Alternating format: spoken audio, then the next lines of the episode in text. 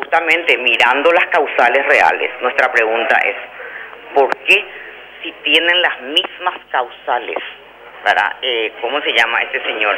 Víctor Núñez, en su momento, el caso Pablo Medina, las mismas causales tienen Fretes y Vareiro de Módica.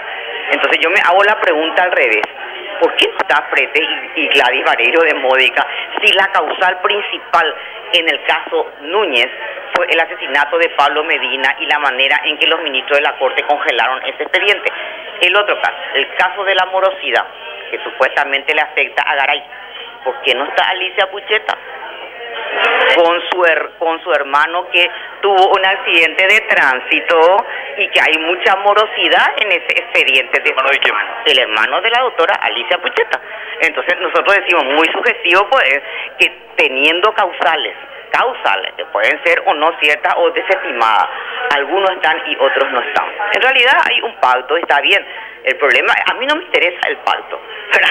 A mí me interesa el pacto para el juicio político. A mí me interesa saber el pacto para llenar la vacancia.